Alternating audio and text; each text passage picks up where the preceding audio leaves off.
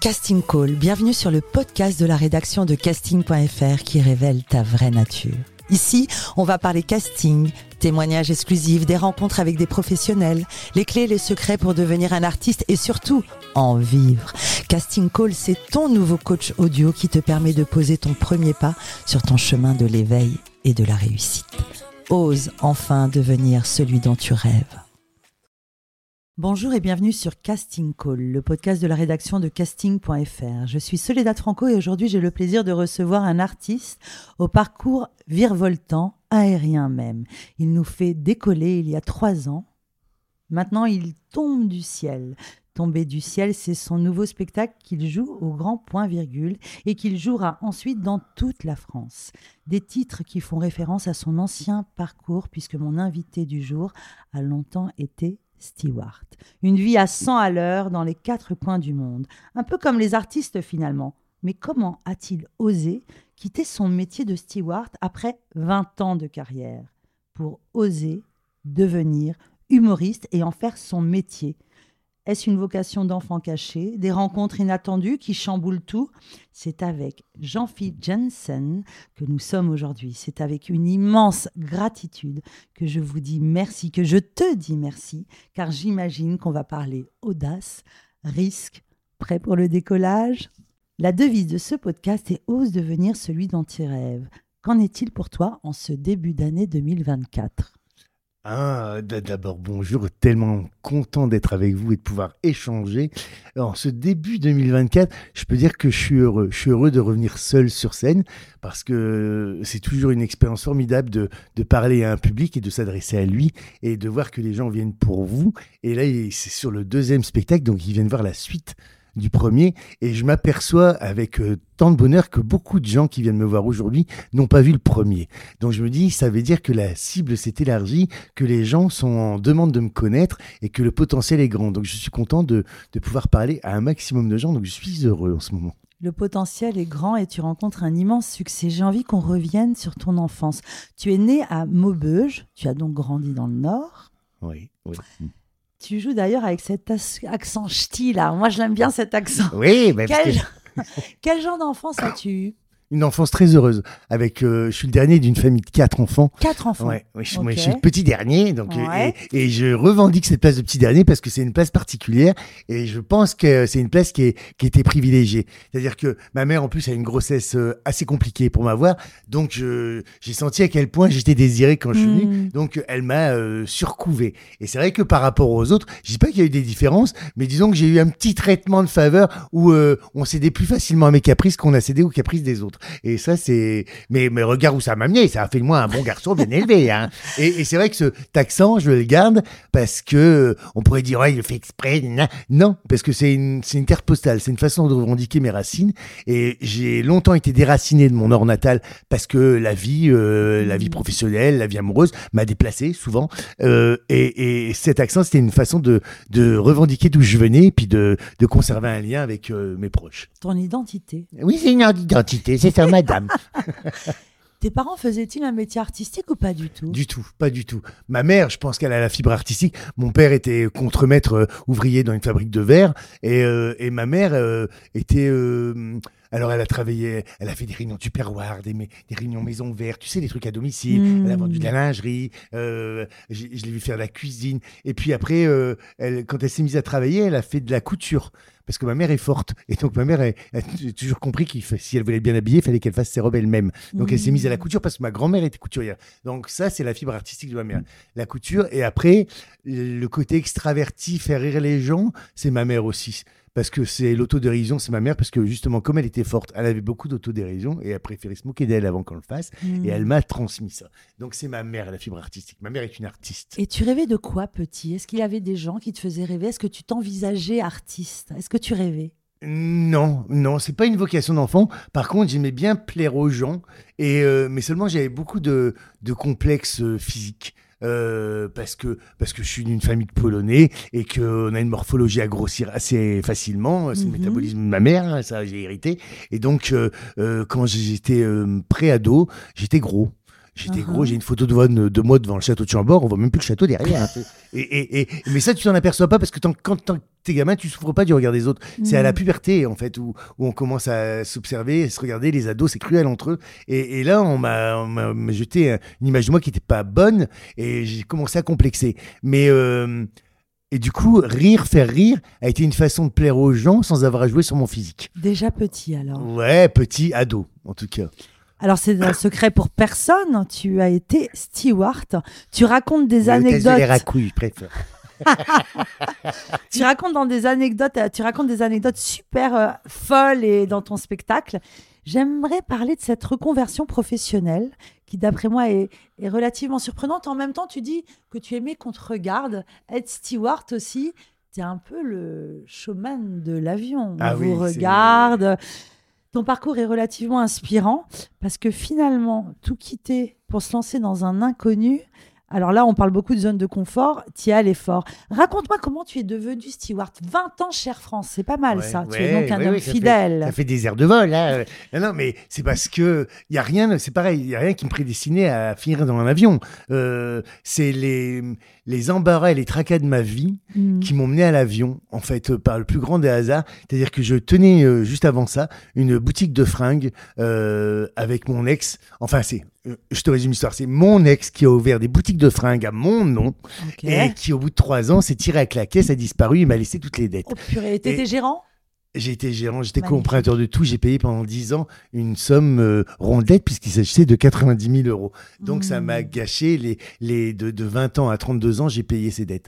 Euh, au moment où tout le monde pense à faire des enfants, acheter des appartements sur plan, moi j'avais les huissiers et j'ai de régler les dettes. Et donc euh, largué, trahi, et puis sans, sans plus rien, oui, tout saisi. Fauché. Ouais, mais j'avais une maison, j'avais une voiture, on m'a tout pris. Et là, et puis je me retrouvais sans rien et ne pas vouloir euh, remonter dans le nord pour pas ni avouer mon échec, ni inquiéter mes parents, parce que je voulais pas qu'ils sachent que j'avais des problèmes d'argent, parce que j'étais un petit peu parti du Nord en, fanfaronnant, en disant, euh, en disant je vais réussir dans le Sud. Euh, voilà. Et là, c'était avouer mon échec, et puis je voulais pas inquiéter mes parents surtout. Et donc, ce métier de steward apparaît comme une euh, résilience, comme une solution. C'est une cliente, une ancienne cliente de mon magasin. C'est toujours des, des, dames dans mon entourage qui ont, qui ont un aspect bienveillant sur moi. C'est toujours des, dames, des bienfaitrices. C'est toujours des dames, des dames d'un certain âge. Et là, c'est une cliente du magasin qui me dit bah, Moi, je te verrais bien steward, avec cette voix-là. Hein. moi, je te verrais bien steward. Je ne savais même pas ce que c'était. Et j'ai regardé sur euh, Internet, qui n'était pas aussi développé qu'aujourd'hui. Hein. Elle a fallu faire des hmm. recherches. Et j'ai dit, dit euh, Oh, bah oui, ça a l'air pas mal. Euh, et euh, je me suis renseigné pour faire la formation. J'ai fait la formation et, mais la première fois que je suis monté dans un avion, tout consistait à faire croire aux gens que je maîtrisais mon environnement, alors que je n'étais jamais monté dans un avion. Donc déjà, tu jouais J'avais toute la théorie, mais j'avais pas du tout la pratique. J'étais, dans un monde mais finalement, l'avion, tu t'aperçois que bah, c'était du théâtre déjà. C'était, j'étais en représentation, j'avais un uniforme, je représentais une compagnie, je représentais Air France. Euh, les gens s'adressaient pas à moi, ils s'adressaient à Air France quand ils me parlaient. Euh, j'avais le ce côté euh, prestige de l'uniforme. Surtout chez Air France, qui est une des lignes, une, une des compagnies les plus prestigieuses. Bah, en tout cas, quand on est steward français, on a envie d'appartenir à la compagnie française. C'est un peu le fleuron, c'est un peu l'État, c'est un peu. Voilà, j'ai commencé une petite compagnie qui, était Air Littoral, qui n'existe plus aujourd'hui, mais j'y ai fait mes armes. Mais forcément, euh, dans l'ambition d'un steward ou d'une hôtesse, Air France, c'est une jolie maison. C'est une jolie maison. Et là, tu te décides, alors 20 ans de carrière, 20 ans de job où tu voyages partout dans le monde avec des aventures extraordinaires, parce que quand on est steward, on rentre dans un monde. Quand est-ce que tu te décides euh, à te lancer dans l'humour et comment? Une rencontre encore? Oui, mais euh, enfin, pas comme ça, mais si tu veux, euh, l'avion, j'ai adoré. C'est-à-dire que j'étais pas prédestiné à faire ça, mais j'ai adoré ce métier de, steward parce que je, voulais voir le monde et j'ai vu le monde.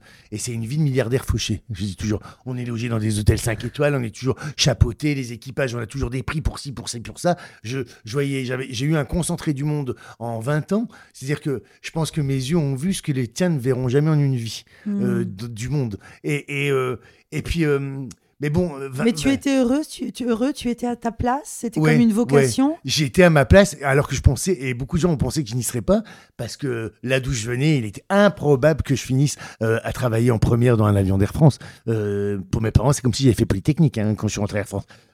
Donc, Mais c'était, c'était, et c'est encore des, des métiers relativement prestigieux. oui, il y a encore ce côté prestige de l'uniforme. Mmh. Il y a encore, Parler encore- des langues, on- la sécurité. On défend la culture française, on défend le- Les le- la- la- uniformes, la tenue, gastronomie, la l'uniforme. beauté. Oui, on est un peu des ambassadeurs du chic français à l'étranger, hein, même si ça s'entend pas dans ma voix. Mais euh, j'ai essayé de, j'ai été fier de porter cet uniforme. Mm. J'étais très fier de le porter et, euh, et Air France m'a tendu la main à un moment euh, les plus durs de ma vie. Donc euh, euh, j'ai- j'étais content de faire toutes mes armes à Air France et, et je faisais rire les passagers. Je me suis aperçu très vite Ah. que j'avais une façon de capter l'attention des gens et, et qui n'était pas une façon standard. C'est-à-dire que Air France imposait des standards de service, notamment dans la façon de s'adresser aux gens, les procédures. Et j'ai remarqué qu'avec moi, ça marchait pas trop. J'ai remarqué que les gens, quand je mettais une pointe d'accent dans ce que je disais ou que, ou que j'étais un peu plus euh, moins formel, eh ben, ça passait mieux. J'ai désamorcé des conflits à bord rien qu'avec mon humour euh, et mon accent ch'ti. J'ai, j'ai- en première, les gens préféraient, en gros, je dis toujours ça, mais ils préféraient que je leur parle simplement comme ça. Par exemple, quand tu vas annoncer à quelqu'un qu'on a perdu sa valise, eh ben, normalement, c'est un, un truc très, très, très. Pour euh, l'avoir vécu, c'est un drame. oui, mais euh, très précis, où tu dois aller voir les gens en disant écoutez, nous sommes désolés, nous mettons tout en œuvre pour retrouver votre bagage, mais euh, le litige bagage ne nous permet pas à ce, à ce jour de l'identifier ou votre, de localiser votre bagage. Et moi, je disais bon, écoutez, Ah, tu le fais trop il bien, j'ai envie de il voyager. y a un souci avec votre valise. Vous êtes engueulé avant le vol parce que nous, on va à Los Angeles, mais elle, elle s'est tirée à San Francisco. Comment qu'on fait? Vous, voulez, vous voulez pas vous réconcilier? Parce que moi, je peux la faire revenir, mais demain matin seulement. et là, les gens, ben, les gens, ils préféraient parce qu'ils avaient l'info et le petit message humoristique. Et- finalement, ça, ça brise la glace et ça rend le côté plus, plus humain. Donc Parce ça je- montait en toi. Déjà quand tu étais enfant, ça- tu avais identifié ce talent? que je captais l'attention et que j'aimais faire rire. Et ma mère m'a appris à faire rire. Ma mère faisait rire. Et donc, je voulais continuer ça. Et, et dans l'avion, c'est super parce que j'avais un public à disposition. J'étais pendant 10, 15 heures de vol parce que c'était dans le courrier. Donc, les gens avaient le temps de me parler. Donc, euh, tout le monde me disait, euh, tout le monde rigolait. Tout le monde me disait, t'as un don, tu devrais faire du théâtre. T'as un don, tu devrais faire du théâtre. Voilà, T'as un comme don, tu devrais faire du théâtre. Donc déjà, on te lançait cette, euh. Ouais. cette information. Et alors toi, justement, tu, tu, tu envisageais, pour toi, c'était un monde lointain? Est-ce que qui te faisait rêver? Est-ce qu'il y avait, est-ce que tu rêvais? Est-ce que tu avais des idoles? Ouais, oui. euh, Qui Muriel, ça? Muriel Robin, moi. Ah, donc vraiment l'humour. Oui, vraiment, c'était l'humour. Moi, j'ai été bercé par les vampes. Je sais pas si, si ça parle encore à une Eh génération. ben moi, ça me parle, Ah, jeune homme. Les vampes, les vampes et puis euh, Muriel Robin. Muriel Robin, c'était vraiment le renouveau de l'humour en France, je trouve. Absolument. C'était avant Forestier, avant tout ça, c'était vraiment quelque chose de novateur. Et, euh, et dans mes périodes les plus sombres, euh, je n'avais pas le moral, c'était un DVD de Robin que je me mettais ou des vampes. Et je les, je les connaissais par cœur. Donc, euh, J'ai lu quelque part qu'en 2006, tu participes à l'émission Apprendre ou à laisser. Donc Ouais. là, tu es encore steward. je suis encore si Et là, est-ce que tu as commencé ta carrière Pas du tout dans l'humour? Du tout, pas du tout. Je, Donc, je pense même pas, je ne pense même pas monter sur scène. Voilà, tu es inconnu, Oui, je Euh, suis steward Air tu France. tout. steward. Et comment tu atterris dans cette émission Qu'est-ce qui se passe? Tu as Bah- vu passer une annonce, on t'en parle Oui, mais non, non, mais j'aime beaucoup les jeux télé. J'ai toujours aimé regarder les jeux télé. Et, et là, cette émission, je, je regardais cette émission tout le temps. Et, et je crois que c'était dans une période de ma vie très difficile euh, financièrement, puisque j'étais encore en train de régler les dettes de, Ouais. de mon de premier amour qui son m'a coûté cher jeune homme Mais, mais, mais, qu'on euh, embrasse. je oui, oui, sûrement. Mhm. Et, et, euh, avec de l'herpès, hein, surtout. Je l'embrasse avec de l'herpès. Un peu d'eczéma aussi. On met tout. Et, et, et du coup, euh, euh, cette émission, je l'ai regardée, j'ai quand même, c'est, cette émission, c'est très con, il n'y a pas besoin d'être intelligent. Il suffit d'ouvrir des boîtes, et la dernière boîte que tu ouvres, c'est la somme qui t'est allouée. Ouais. Donc, euh, je serais à la question pour un champion, il fallait être super calé, et j'aurais gagné de dictionnaire, tu vois. Donc, euh, là, c'est moi, toi et ta chance. Et donc, je me suis inscrit à l'émission. Ils te font passer un casting parce que je pense qu'ils recherchent un, un profil de candidat qui, qui soit amuseur sur le plateau, enfin, qui soit. Hmm. Faut pas y aller comme un cassos en disant j'ai besoin d'argent. C'est pas, Ouais. c'est pas le but. C'est pas le concept. Et, et donc j'y suis allé, j'ai fait rire tout le monde au casting, on m'a gardé. Quand je suis arrivé sur le plateau, j'ai fait rire Arthur une fois. Ce qui est bien qu'Arthur euh, venait me voir tous les jours en disant trouve-moi une vanne parce qu'il trouvait que j'avais le, sens de la propos ou de la répartie. Et donc euh, j'ai fait presque une trentaine d'émissions en plateau avant de passer moi au milieu, mais parce que j'amusais les gens. Et, et donc, mais c'est à ce moment-là que j'ai compris le la caméra et que la caméra m'a beaucoup plu et que j'ai beaucoup plu à la caméra, je pense. Pense à nos auditeurs qui nous écoutent et qui se disent c'est inaccessible. Toi, Stewart, tu te lances dans cette émission et là tu découvres Arthur, Oui, la caméra, oui, le premier casting. oui. Et qu'est-ce qui t'inspire Qu'est-ce que qu'est-ce que ça t'influe? Ah mais rien, ça, ça me plante la graine de regarde se passe quelque chose avec euh, le média, avec euh, la caméra et puis avec ton sens de la répartie. Tu as peut-être un truc à faire là-dessus. Mais pas, plus que je ne faisais déjà dans l'avion, sauf que là, il y avait la caméra et que c'était pas un, ah, c'était un, c'était pas les, clients de l'avion, c'était le public, c'était les gens, hmm. les, les, gens, les, tous les gens.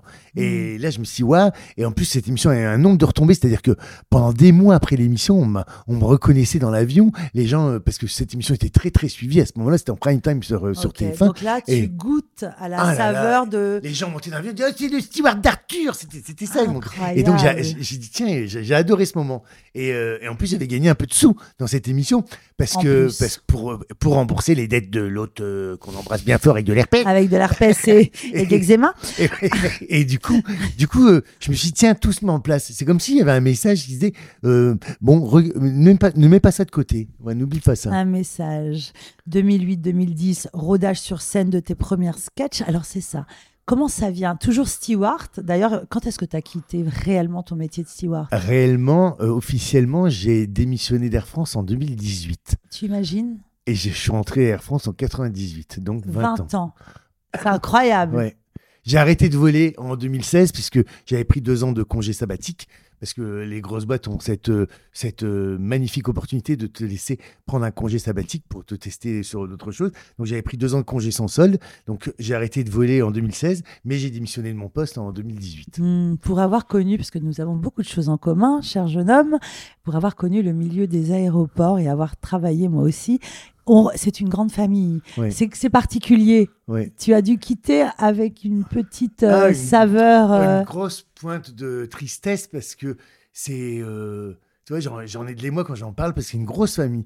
C'est euh, et puis c'est une. un monde à part. J'ai donné 20 ans de ma vie à Air France et Air mmh. France m'a nourri pendant 20 ans mmh. et euh, dans une période qui était euh, très très compliquée pour moi, c'est-à-dire que je n'aurais jamais pensé que moi j'aurais fini steward en première classe à Air France, là d'où je venais et avec les casseroles que je me traînais avant d'y rentrer. Mmh. Donc il y a un lien fort, c'est un lien familial avec Air France.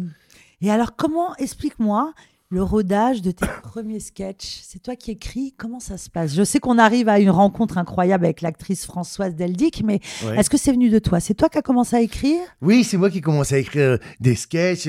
en fait, c'est n'est pas des choses que j'ai écrites pour l'occasion, c'est des choses que, que je racontais depuis des années dans les avions comme anecdote à mes copains qui, qui, faisaient mon premier public, les équipages. Parce que quand on arrive en escale, on était quatre ou cinq équipages à New York, donc ça fait tout de suite 150 personnes. Donc euh, quand on était dans un crew lunch avec 150 personnes, je savais que moi je captais l'attention et les 150 m'écoutaient et je les faisais marrer. Donc je me suis génial. là, il y a un pouvoir. Mais, euh, mais tu connaissais personne dans le milieu. Tu avais croisé Arthur, mais personne pour les auditeurs qui veulent se lancer dans une carrière non, artistique je connaissais absolument et devenir humoriste. Personne, personne, voilà. personne. Comment tu as commencé à écrire? Eh ben, c'est une copine. Ben, c'est une copine euh, euh, hôtesse de l'air. C'est toujours une femme, des femmes dans mon entourage. Mhm. C'est une copine hôtesse de l'air, Pénélope, que je remercie encore vivement aujourd'hui, qui m'a inscrit à mon insu à un concours d'humoriste. Elle ah. me dit, écoute, fille, ça fait des années que tu fais rire dans les avions, tu fais rire tout le monde, tout le monde te le dit, tu veux pas le faire. Elle dit, mais non, je t'inscris à un concours d'humoriste, tu n'as plus le choix, tu es obligé d'y aller. C'était des concours, des, espèces de tremplin d'humour avec des duels. On était 900 candidats au départ, c'était les printemps du rire, ça s'appelait. Et j'ai fini finaliste de ce concours. J'ai pas gagné, j'ai fini finaliste, mais sur 900. Voilà, voilà une bonne info. C'est ce que je dis toujours pour les artistes qui nous écoutent. Lancez-vous sur des scènes mmh. ouvertes. Lancez-vous. Oui, c'est cinq minutes. Tu, Qu'est-ce que tu. À part un gros bide, et on s'en prend, et on s'en prend, et, et je m'en prendrai encore, mais à part un gros bide, qu'est-ce que tu. Le ridicule ne tue pas. Le ridicule ne tue pas. Mmh. Par contre, l'audace paye tout le temps. Et, et l'audace paye. Et j'y suis allé. J'y suis allé à l'audace. J'y suis allé euh, sans prétendre que j'étais quelqu'un d'autre. J'y suis allé avec moi et moi-même.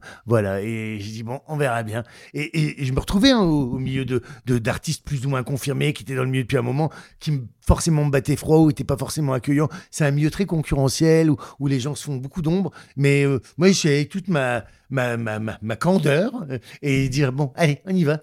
Et rien à perdre. J'ai été porté par ça, par le rien à perdre. Hmm. Ouais, je dis toujours aux gens, euh, il n'y a rien à perdre. Donc j'ai été porté par le rien à perdre. Alors tu parles beaucoup de rencontres avec des femmes. Il y a une femme qui a été importante, c'est Françoise Deldic. Raconte. Françoise Deldic, qui, est, euh, qui était une, une, starlette et actrice, euh, qui a notamment joué dans des films euh, où elle est apparue avec Bourville, et, et, voilà, qui a une grande carrière, et qui est la même maman de Aurélien, Aurélien Vic, qui joue notamment dans Munch avec Isabelle Nanty. Hein.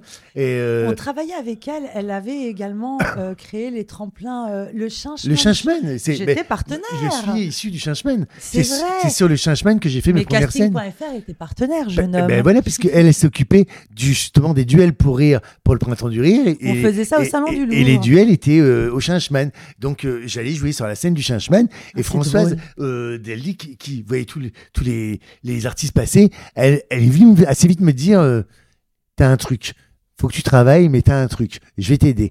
Et, et, du coup, elle m'a un peu chapeauté et donné des bons conseils, des conseils de parce qu'elle a l'œil, elle est habituée à les voir. Et donc euh, après, je, je l'ai pris un peu comme ma muse, je l'ai traîné partout avec moi parce que je la considérais comme porte-bonheur, elle est toujours habillée en bleu. Je, je, l'appelle mon ours Paddington, il est toujours habillé avec son bob bleu. Et, et, et, je l'ai emmené avec moi à Toulouse. Et, voilà, elle a vu mon ascension. Voilà, elle, elle a été témoin de mon ascension. Et, euh, et elle a été euh, ouais, porte-bonheur. Donc, euh, et d'ailleurs, elle est, elle est venue euh, voir le, deuxième spectacle. et son avis compte toujours. Quand elle me donne son mmh. avis, je sais qu'il est important. Voilà. Et là, le train est en marche. Ouais. Et tu te lances. Avec quelle intention? L'intention de faire rire, l'intention de, de, briller sur scène. Qu'est-ce que c'est quoi ton moteur à ce moment-là? si, si, ta première intention est de briller sur scène, ne choisis pas ce métier.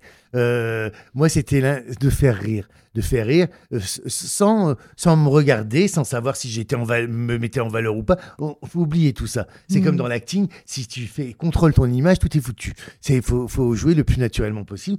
Mais là, j'avais cette envie euh, percutante de vouloir faire rire. Et euh, Ce qui est intéressant dans ton, dans ton témoignage, c'est justement c'est cette émotion constante. Tu travailles avec beaucoup de... voilà, tu voulais faire rire. Ce même désir que tu, ce talent que tu avais découvert quand tu étais petit, et c'est ça qui est euh, qui te pousse et qui est euh, ton, ton moteur. C'est un moteur et puis je voulais. Alors j'ai jamais pensé que ça serait un métier. Tu vois, aujourd'hui c'est une ah. carrière. J'ai toujours pensé que ça serait un hobby qui prendrait beaucoup de place dans ma vie. Mais en tout cas, je j'ai jamais, quand tu sais du milieu d'où je viens et puis tout ce que j'ai vécu, euh, tu te dis arriver à Air France et avec 20 ans d'ancienneté, tu quittes pas tout comme ça. Tu sais, c'était très confortable, j'avais un salaire très confortable après 20 mmh. ans d'ancienneté, j'avais une vie qui me plaisait, je, je voyais le monde, j'avais, voilà, c'est une stabilité peut-être.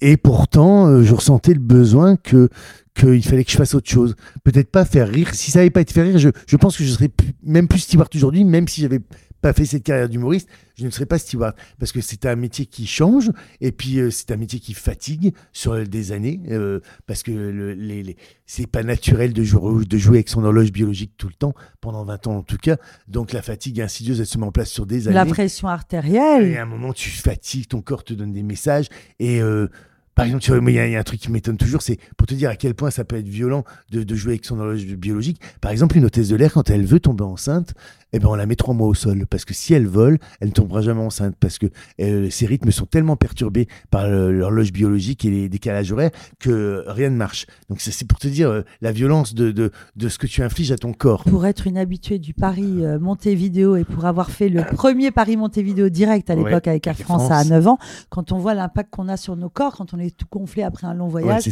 on imagine. T'imagines sur, sur la durée. Et puis nous, nous c'est sur le mois. Donc tu t'en vas à moins 9 à Los Angeles, tu reviens, tu pars à plus 9 Bangkok. Enfin, c'est à un moment, ton cœur, c'est hmm. normal qu'au milieu du mois, tu mettes l'éponge dans le frigo. C'est ça, c'est hmm. normal. 2013, ton premier one-man show au sol et en vol, justement, inspiré de ta vie.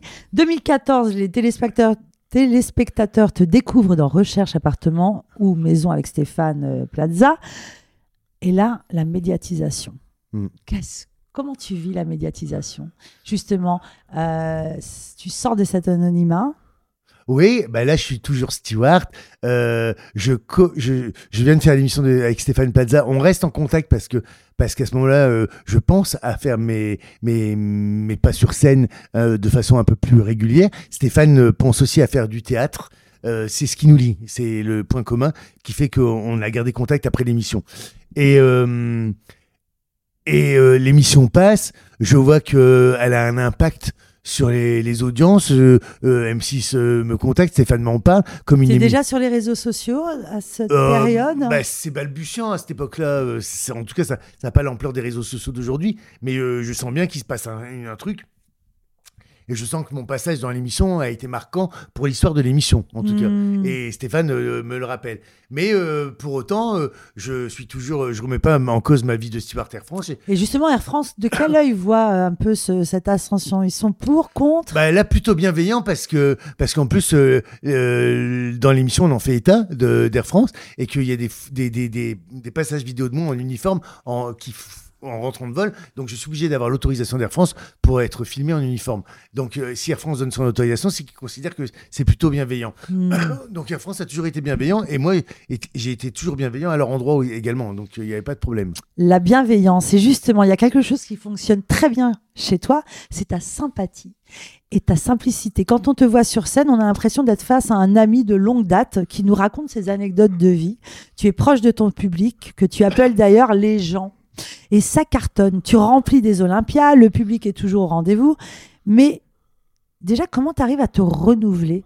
Euh, Comment tu trouves ton inspiration? Où est-ce que tu la cherches, ton Je sais pas inspiration? si je me renouvelle. euh, Ah, si je te euh, confirme, pour suivre ta carrière depuis un petit moment. Oui, mais je reste moi-même. Enfin, je, je raconte ma life. Je me moque rarement des autres. Je me moque surtout de moi de toi. et de ma famille. Et de ton âge, on en parlera en off. Parce que nous avons le même de- âge, jeune homme. Et de mon âge. Mais euh, j'ai l'autodérision que ma mère m'a transmise euh, me sert beaucoup à tout traverser. Et euh, j'ai eu peur. hein. J'ai eu très peur pour le deuxième parce que parce qu'on se sent tellement attendu pour le deuxième spectacle. Ça serait un peu comme une chanteuse qui aurait fait un tube et qu'on attend le deuxième en disant bah, c'est moins bien que le premier. Et ben euh, là, il fallait que j'ai la recette du succès pour le deuxième. Et donc au début, ça me mettait une pression telle que j'arrivais même pas à écrire. J'avais des pages blanches en disant mais qu'est-ce qu'attendent les gens de moi? Et à un moment, je me suis dit mais arrête de penser à ce que les gens attendent de toi. Fais ce que tu as toujours fait spontanément, donne-leur ce que tu as envie de leur donner, c'est-à-dire raconter ta life, c'est ce que je sais mieux faire. Et, et raconter ma life avec moi et que beaucoup, je, je ne, je ne joue pas à être quelqu'un d'autre, je, leur dis, bon, bon, voilà, mais il pas ça. Et donc, euh, mon arrivée dans le showbiz, parce que j'ai remarqué ça, en fait. Si je dois résumer, je dirais que pour les gens, déjà quand j'étais dans les avions, pour les gens, je suis comme eux, mais de l'autre Mm. côté. Donc, les avions, j'étais, les coulisses de l'avion fascinent. Donc, pour les gens, j'étais comme eux, mais dans les coulisses de l'avion. Et donc, j'étais fasciné par ce que je racontais de l'avion. Et là, pour les gens, je suis comme eux, mais dans le showbiz. Donc, je leur raconte les coulisses du showbiz. Mais Hmm. euh, je suis un témoin, j'ai une vie classique avant, j'ai une vie de travail, je suis d'un milieu ouvrier, donc pour les gens, je suis pas, je me sens proche des gens et je me sens pas différent. Ni, donc euh, je connais bien les us et coutumes des gens, je sais comment vit euh, les, je sais comment vit un Français. Je suis un Hmm. Français moyen, je suis un Français modeste et de cœur et, et l'argent ne change rien tout ça. Et tu es authentique et de cœur et en même temps extrêmement inventif.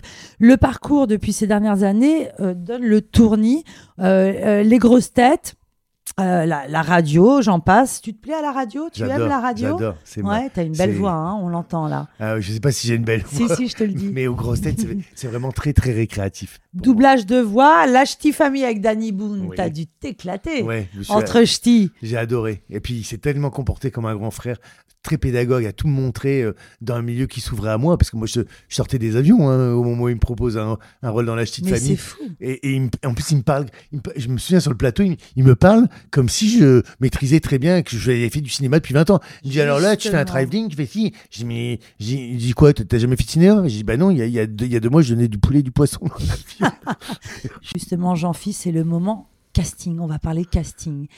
Là, il s'agit de passer un casting. Comment t'as atterri sur ce film? Alors, par une rencontre, euh, j'ai rencontré Danny Boone aux grosses têtes. Euh, et je, sais très bien que c'est Laurent Ruquier, bienveillant comme il est, qui a organisé cette rencontre, avec une petite idée derrière la tête. Il voulait en tout cas faire une belle émission pour deux ch'tis qui se rencontrent sur un plateau des grosses têtes. Il avait son affiche. Et, donc, euh, euh, Laurent me dit, je vous veux tous les deux sur le plateau, ça va faire rendez-vous en terrain inconnu. Il dit, les gens vont rien comprendre, vous allez vous parler ch'tis, et me dire, on va avoir une bonne émission. Et je suis avec Danny Boone qui n'a jamais entendu parler de moi à ce moment-là, parce que je sors de nulle part. hein. Et euh, on est sur le plateau, il me regarde comme un ovni, et on rigole, on commence à parler assis comme ça, lui. Et, parle de ce maman, mais je parle de maman assis comme ça. Et les gens comprenaient rien. Et mais tout le monde rit. Et en sortant des grossettes, il me dit, je- alors j'ai un film, La Petite Famille. Euh, le scénario est bouclé. On commence à tourner la semaine prochaine. Il m'a dit donc il y a tout est fait. Mais il me dit je serais bête de me priver d'un Jean-Philippe Janssen. Il m'a dit alors écoute je vais écrire une scène. Euh, tu viens faire des essais. Si les essais sont concluants, on garde la scène. Sinon je la supprime parce qu'il a rajouté cette scène pour moi dans le film. Est-ce que c'est ton premier casting? Oui. Premier casting. Alors raconte-moi. T'avais un agent à ce moment-là? Non. C'était moi et moi-même. Ah, j'aime ces histoires de rencontres et de mouvements créateurs. Alors, comment tu t'es préparé à ce casting Alors, j'ai, ah, je suis allé, j'ai pris une répétitrice. Euh, je dire, j'avais quatre phrases. Hein. Quatre phrases, j'ai mis, je crois, 22 euh, heures euh, pour les quatre phrases. 22 heures où je savais le faire en pleurant, en chantant, en parlant espagnol. Je savais tout. Tu vois, mais avec les, les techniques. Et j'y suis allé. Euh, avec les techniques. Donc, tu es vraiment travailleur, performant. Tu te prépares. Oui, oui, oui. De toute façon, pour tout, il faut. Comme on prépare un entretien d'embauche, on prépare un casting, on tout se prépare. On n'y va jamais la fleur au fusil, jamais, c'est pas possible. Hmm. Et, et j'y suis allé. Euh, avec la rage au ventre aussi. Et euh, Danny Boone n'était pas là. Euh, donc c'était quelqu'un qui, une de ses, collaboratrices qui me fait faire le casting, qui trouve ça assez concluant, me dit oui, moi ça me va. Et puis, et puis Danny Boone était en bas dans les bureaux, il, entend dire que je suis dans les locaux, il dit ah, bah, attends, il, il vient me refaire faire la scène avec lui. Et euh, je refais la scène, je me remets, je me remets la rate au courbouillon quand même en disant merde, je croyais avoir tout donné. Et je refais. Il me dit bah oui, c'est toi, c'est ça, c'est ça. Et, oh, j'adore. Et il a gardé la scène, on a tourné la scène et il a trouvé le moyen de me mettre dans la bande annonce. Euh, pour 4 minutes que j'ai d'existence dans le film. C'est incroyable. Donc ça, c'était euh, merci le ciel, merci Dany, merci. Euh. Et puis en plus, ça cloué le bec à pas mal de gens qui pendant des années m'ont dit que j'étais une pâle copie de Danny Boone. et là, si Danny Boone me validait, m'adoubait, ça voulait dire que j'étais un digne ambassadeur de Danny Boone, mais certainement plus une pâle copie. Hmm. Donc euh, ça remettait les choses dans, la bonne place. Moi, ce que j'entends dans cette rencontre, c'est que quand on te disait euh, tu es une pâle copie de Danny Boone, en fait, tu es resté authentique et tu étais toi-même. Et justement, c'est ça qui est inspirant. Oui, mais comme Danny Boone l'a été, c'est peut-être pour ça qu'on nous a peut-être comparé. Mais euh, je pense que Danny Boone a essayé de, de toujours rester face et égal à lui-même. D'ailleurs, euh, ça ne se dément pas et son succès ne se, dément pas parce qu'il est resté proche des gens. D'ailleurs, on avait fait l'année dernière. Euh, un caritatif dans le Nord au Zénith pour les associations du Nord. Il a mmh. été le premier à m'appeler et c'est bien volontiers que je suis allé jouer sur scène avec lui pour, pour les collectifs. Et je salue Danny Boone qui a cette élégance de ne pas avoir peur d'un rival ou quoi que ce soit, au contraire de te tendre la main et de te mettre en avant. C'est très joli. Jean-Philippe, on le disait, depuis toutes ces années, le casting, enfin les, expériences donnent, tournent la tête. Comment es-tu arrivé dans les, sur les grosses têtes sur RTL euh, Alors, euh, par un joli, euh, toujours pareil, toujours euh, hasard de rencontre, pas hasard de rencontre, parce que le hasard, c'est, ma mère dit toujours ça, le hasard, c'est le nom que prend Dieu pour passer incognito. Je trouve ça joli. Ah. Et, euh, en fait, Vincent de Dienne est au Festival d'Avignon. Je suis au Festival d'Avignon et on a une scène ouverte commune. Et je sympathise avec Vincent de Dienne, que j'aime beaucoup. Et Vincent de Dienne est produit par Laurent Ruquier. Et Vincent de Dienne parle de moi à Laurent Ruquier en disant il y a un steward qui fait rire à Avignon. Il a l'air de pas mal marcher. Il, dit, en plus, il fait il a un sketch sur le coming out. Et Laurent Ruquier envoie une de ses collaboratrices qui est à Avignon, euh, euh Sophie Asbrook, euh, qui vient me voir à Avignon. Et moi, c'est un Avignon mitigé. Je remplis, mais bon, c'est très inconstant. comme peut être Avignon, Avignon, c'est très compliqué. C'est le propre de souvent. Et, et elle vient me voir à la fin du spectacle en me disant Monsieur Ruquier aime beaucoup ce que vous faites. Et là, tu te sens flatté, mais bon, ça, ne te fait pas vivre, mais, tu te sens flatté quand enfin quelqu'un du métier vient te dire quelque chose d'aussi euh, positif. Mais je dis, bah, merci beaucoup. Et euh, ça, c'était en juillet, et il se passe plus rien. Bon, voilà, je, reviens de mon ami Avignon qui était un peu mitigé. Et, euh, et au mois de septembre, euh, fin septembre, euh, Laurent Ruquier m'appelle. Enfin, c'est un numéro masqué qui m'appelle. Il faut savoir qu'à l'époque, moi, un numéro masqué, c'est pas un colis de la redoute, hein, c'est souvent un huissier. Et donc, je prends le risque de décrocher le numéro masqué. Et je dis oui, bonjour. Et je reconnais la voix de Ruquier, identifiable entre toutes. Et il me dit bonjour, c'est Laurent Ruquier. J'ai pris un peu de temps pour vous appeler. Ça a pris du temps parce qu'il a fallu convaincre RTL parce que vous n'êtes pas connu. Et il me dit je leur ai dit que quelqu'un qui était steward, qui était ch'ti et qui était gay avait forcément des choses à raconter, venait faire un essai aux grosses têtes. Et là, euh, waouh, c'est la chance de ma vie. Et je me dis, ouais, et je suis allé faire un essai aux grosses têtes. Et se savoir qu'à ce moment, au moment où il me dit ça, c'est ma deadline pour donner ma réponse à Air France pour savoir si je reprends ou pas dans les avions après mon deux ans de sans solde. C'est-à-dire que c'est ma dernière limite. Hmm. Comme quoi les planètes s'alignent toujours au moment où il faut. Et euh, je dis OK, donc je vais euh, à RTL qui était encore rue Bayard à Paris. Euh, je descends dans la loge. Euh, Laurent Ruquier n'est pas encore là, mais il y a plein de monde qui m'impressionne. Moi, déjà, il y a Bernard Mabille, il y a euh, Ariel Dombal, il y a Michel Bernier, il y a Christine Bravo. je suis très, très impressionné. Et, je vais y prendre un, café, un, plateau et servir des cafés à tout le monde, hein, tu vois. Et il y a Christine Bravo, elle dit Vous êtes qui, vous? Et Laurent Ruquier arrive dans l'entrefaite, il dit bah, Je vous présente, c'est Jean-Philippe Janssen, c'est un nouvel humoriste, il vient faire un essai aux grossettes, faites-lui un bon accueil. Et Christine Bravo dit défonce-moi la gueule. Je dis pardon? Elle me dit défonce-moi la gueule, moi j'ai l'habitude, toi ça va t'aider. Et donc j'ai pu m'appuyer sur elle et la charrier pendant toute l'émission, ce qui m'a donné une aisance que je n'aurais pas eu si elle ne m'avait pas dit ça. Laurent Ruquier, qui est fan de mes anecdotes d'avion, m'a servi les plats. Je suis sorti de l'émission. Euh, Laurent Ruquier m'a dit j'étais sûr que ça marcherait, bienvenue aux grosses têtes. Aïe, aïe, et comme ça tout est parti. C'est inspirant, autant de bienveillance euh, alors, euh, souvent on dit ce milieu est difficile, on va te mettre des bâtons dans les roues, on te fait pas de cadeaux, et on a l'impression dans ton, dans, ta, dans ton parcours que tu as eu plein de cadeaux. Oui, il y a eu pas mal de bâtons dans les roues, mais euh, je me suis contenté que de rattraper les mains tendues et pas les bâtons. Quand tu faisais Avignon, c'est toi qui produis. Comment un, Jean-Phi se lance en Avignon? Parce que c'est un sacré exercice, il ça. Il n'a pas hein. les moyens. Il n'a pas les moyens. Il est déficitaire. Il n'a déjà pas les moyens dans sa vie perso de faire quoi que ce soit. Et là, il se dit, mais de toute façon, il dit, il dit à ce moment-là, ça fait 20 ans que tu es dans la merde, Jean-Phi un peu plus, un peu moins, ça changera rien. Donc c'est toi qui te produis tout seul Ouais, je paye. Je te crois pas. Je paye tout. Je paye les affiches, les flyers, la salle. C'est un, petit billet de C'est très hein. important, Jean-Philippe, ce que tu me dis là, parce que souvent on m'envoie un message. Je rêve de devenir comédien, aidez-moi. non, non, euh, j'ai fait. J'ai. Alors, si je dois tirer mon chapeau. On doit s'aider soi-même. Si je dois tirer mon chapeau, c'est dire euh, un grand merci à tous ces systèmes de cagnottes participatives, notamment Ulule à qui j'ai toujours fait appel, et c'est Ulule qui m'a permis pendant trois années de suite de pouvoir faire mes Avignons. Donc j'avais ma part, ma part à apporter, parce que tu ne te fais pas tout financer, parce que Ulule, faut présenter un projet bien ficelé, euh, avec des contreparties, hein. les gens donnent de l'argent. Mais alors attends, raconte bien pour les auditeurs. Donc là, tu te dis, je veux faire mon spectacle en Avignon. Tu dis, je veux faire mon spectacle en Avignon. Tu dis, voilà, moi j'ai un budget de temps, donc à savoir que j'ai pas beaucoup, j'avais peut-être de 2000 ou 3000 euros en, demandant aux proches euh, hmm. les anniversaires. Tu, tu raques tous tes fonds de tiroir, tes économies. Et après, le, le reste, euh, tu fais une cagnotte participative, Ulule, qui te dit, OK, vous pouvez faire financer votre projet par des dons, mais à condition qu'il y ait des contreparties. C'est-à-dire que, par exemple, un donateur qui va mettre 10 euh, euros sur mon Avignon, eh ben, il va avoir une affiche de moi dédicacée ou une place pour un spectacle à venir. Voilà, c'est ça, des contreparties. Donc, tu fais une espèce de plan avec des gens qui t'accompagnent très très bien à Ulule pour te montrer comment ça marche et mettre en, place quelque chose de fiable, de viable et que personne ne soit lésé et que les gens ont l'impression de vraiment contribuer à une bonne action et que moi j'ai l'impression vraiment de, leur donner quelque chose de moi. Et. Euh, j'ai participé, j'ai pu faire trois Avignons parce que Ulule était derrière moi et que j'ai eu le financement de mes cagnottes. Alors bien sûr, c'est des cagnottes limitées dans le temps et, il, faut, euh, il faut que tu remplisses l'objectif parce que il faut que tu, par exemple, si ton objectif c'est 4000 euh, euros de cagnotte, il faut que ton objectif soit atteint dans un temps chronométré. Sur, voilà. Et si tu n'as pas atteint ces 4000, tu perds tout par contre. Hein, c'est rendu au donateur. Donc il faut savoir euh, euh, Monétiser Non, oui, non, donner l'envie aux gens, ah, c'est-à-dire de les motiver. Donc il faut être présent sur les réseaux, il faut dire aidez-moi. Donc moi je faisais plein de petites vidéos euh, sur Ulule, donc je m'étais déguisé en hôtesse de l'air, en Cynthia, je faisais la voyante, je disais alors c'est pour la cagnotte Ulule de Jean-Philippe.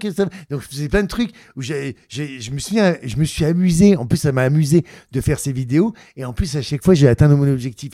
Donc je dis à quel point, pour un jeune artiste qui commence, à quel point ces cagnottes sont formidables et aidantes, et que c'est des gens très professionnels qui peuvent vous accompagner. Voilà, ça je l'oublie pas. Euh, d'ailleurs, je les mets toujours en avant. Et puis après, il y, a, la partie de soi à donner. C'est tout ne tombe pas du ciel. C'est justement pas comme moi. Il y a une partie euh, de, don de soi. Déjà, ça vous prouve votre détermination, votre sens du sacrifice. Et puis, euh, et n'oubliez jamais que d'où que vous soyez, la galère fait partie du parcours de l'artiste. Voilà, déjà, c'est parce que ça vous prouve votre envie à y aller. Mais je ne connais pas un artiste qui vous dit Ouais, moi, ça m'est tombé dessus tout de suite. Non, c'est la galère fait partie du parcours. Ton nouveau spectacle Tombé du ciel, que j'ai vu le week-end dernier, est absolument génial. Tu abordes des thèmes très variés, comme l'amour, tu parles de ta maman, ah les mamans toujours, de ton chat, de ton âge. Tu en rigoles et tu assumes haut et fort que tu as fait du Botox aussi. Euh, mon assistante me dit, vous avez le même âge d'ailleurs. Ça te fait peur de vieillir? Non, ça me fait pas peur de vieillir ça me fait peur de, de plus être dans la course. En fait, je veux pas rester jeune, je veux rester frais. Voilà, c'est ça. Hmm. Je veux rester frais. Je veux, je, je, tu vois, je- on se compare quand on arrive à un certain âge. Je vois des gens de mon âge dans la rue, je me dis ça va, moi je suis encore dans le peloton de tête. Je veux dire, j'ai pas, je pas démissionné de mon corps. Je fais attention à ce que je mange. Je, fais du sport. euh, je, m'entretiens, je me soigne. Je fais, je fais attention. Et c'est- pas une question d'argent, c'est une question de, de, bien-être. Et puis, euh, je me sens. C'est sa façon de se présenter aux autres. C'est-à-dire que si on a confiance en soi ou on se représente, on, euh, on peut aller vers l'autre. Si on a des complexes et qu'on se sent moche et qu'on se sent, voilà, on, on se laisse aigrir. Et je veux pas, surtout pas ça. Hmm, Tu honores ton corps, alors tu as une hygiène de vie particulière. D'ailleurs, J'ai on pas, j'ai pas une hygiène de vie irréprochable. Je, a- je- vous savez, ma vie se partage avec le petit ange qui est d'un côté qui dit Faut manger ça, il faut, téter, il faut courir, il faut faire attention. Puis il y a le petit diable qui dit Vas-y, bois un coup, fume une cigarette. voilà. Bon, faut trouver entre les deux, faut trouver la balance. Ah. Mais j'arrive à trouver la balance. En tout cas, j'essaye de, de tenir les murs. Toujours authentique. Tu parles de ton homosexualité, de l'amour, de la complexité des relations amoureuses, les applications Tinder, euh, etc., etc. On insiste à un phénomène qui sont les humoristes sur les réseaux sociaux. Alors, ton truc à toi, c'est les réseaux sociaux ou bof bof? C'est important pour toi? C'est important pour exister, mais c'est pas une, c'est pas la seule façon d'exister. Et en tout cas, ça ne doit pas prendre le pli sur la, la scène. ça- Puis je, je vois beaucoup d'humoristes qui font beaucoup de d'humour sur les réseaux sociaux, mais qui ont du mal à transformer l'essai sur la scène. Voilà. euh, Hmm. et, et, hum, alors peut-être que euh, l'inverse marche aussi, que les artistes de scène ont du mal à, à se transformer sur les réseaux sociaux. Moi, j'essaye de prendre le train en marche. Je me fais parfois accompagner pour comprendre tout ce qui se passe, parce que bon, après les TikTok, les machins, ok, ça va, hein, mais bon, euh, on me dit oui, TikTok, TikTok. Mais moi, j'ai 50 balais. Une vidéo sur TikTok pour euh, pour deux secondes de vidéo, moi, ça va me prendre 5 heures. Cinq et heures, j'ai ouais. pas les 5 heures à faire, quoi, tu vois. Ouais. Donc euh, c'est c'est toute une génération, c'est des geeks et ce que je ne suis pas. Par contre, c'est important euh, de que les gens aient un lien avec moi par les réseaux sociaux et c'est par exemple euh, un- partager un peu de ma vie, euh, de ma relation à, à ma chatte, parce que du c'est important de voilà de faire un petit peu des happenings, de Mm. montrer la superbe vue que j'ai euh, de mon appartement sur le Sacré-Cœur, Voilà, des, des petits trucs comme ça. Je trouve que c'est une façon de partager avec son public et de leur donner un peu. euh, et comme ça, ça coule le bec au paparazzi, comme ça. Moi, je Absolument. préfère leur donner avant qu'on me le vole. C'est ce qu'on dit souvent. Tu sors de deux jours avec Frédéric Lopez en, en tournage où justement tu me racontais que tu as coupé ton tu as mis de côté ton téléphone pendant deux jours et que tu as vécu un moment merveilleux Oui. qui te Bah- rappelle un peu à toi. Raconte. Ben, en fait, c'est euh, c'est Frédéric Lopez qui, a- qui induit ça quand on arrive. Déjà, on est très enrobé dans, dans, ce- dans cette maison de campagne euh, magnifique. Et on arrive, il y a un magnifique brunch qui est servi. On, on est campagne, il y a des chiens, il y a, il y a, il y a, il y a- il y a de l'eau autour. Enfin, c'est magnifique. Et, et, euh, et il dit, euh, il te présente une boîte en disant, bah, j'étais avec deux autres invités. Il dit, faites-vous ce cadeau. euh, Donnez-nous votre téléphone portable et vous avez le droit de le garder, mais je vous conseille de vous faire ce cadeau. Et euh, ah, je me dis, bah oui, pourquoi je me ferais pas ce cadeau? J'en ai marre d'être toujours hyper connecté, ce qui fait que des fois, je n'arrive même plus à voir l'essentiel ou on est un peu embrouillé. Et voilà. Et qu'est-ce qui est finalement si important que ça, que je pourrais louper tu vois, à part, euh, à part un, un appel de mes parents, voilà. Euh, et mais s'il y avait un souci avec mes parents, on saurait me prévenir. Donc je me suis dit bon, Dali, donne ton téléphone. J'ai donné mon téléphone et euh, ah, ça m'a libéré. Ah, je me suis senti bien tout de suite et j'étais à ce que je faisais, j'étais à ce que je disais, j'étais avec les gens, j'étais dans l'instant, j'étais dans le moment et j'ai profité de tout pleinement. Et ça, euh, merci Frédéric Lopez. Parce qu'en plus, j'étais avec des invités de prestige, de marque. Donc, j'étais avec, Zabou Breitman et Pierre Demar. Et donc, euh, des, gens euh, aux univers tellement différents du mien. Normalement, nos sphères ne doivent même pas se croiser. Elles doivent à la limite. Mais, mais et là, on, était en osmose. euh, c'était comme une petite. Il, a ce don, hein, Frédéric Lopez, de, recréer des petites cellules familiales avec les gens. On a eu du mal à séparer au bout de deux jours. C'est incroyable. J'ai cuisiné avec Zabou Breitman. Elle a goûté mon clafoutis. Tu te rends compte? Jean-Phi, tu es au grand point virgule jusqu'au 31 mars Oui. et après tu pars en, en tournée. Oui. Que dirais-tu au petit Jean-Philippe, à l'enfant? Je lui dirais que, que surtout, euh, euh, la vie va lui faire mal, elle va pas lui faire de cadeaux, mais qu'il faut qu'il se serve de tous ses échecs pour rebondir. Voilà. Que les échecs, il y a un message. Les échecs n'arrivent pas pour rien, et je pense que mes échecs d'hier sont mes forces d'aujourd'hui. Voilà, je ne serais pas ce que je suis aujourd'hui si j'avais pas eu toutes ces merdes. Donc, Merci. la route est longue, elle est pavée d'emmerdes, mais c'est souvent pour un bien. Merci pour ce merveilleux témoignage. J'entends résilience, rencontre, succès. Merci et grande route et beaucoup de succès à toi. Merci beaucoup. Merci à vous.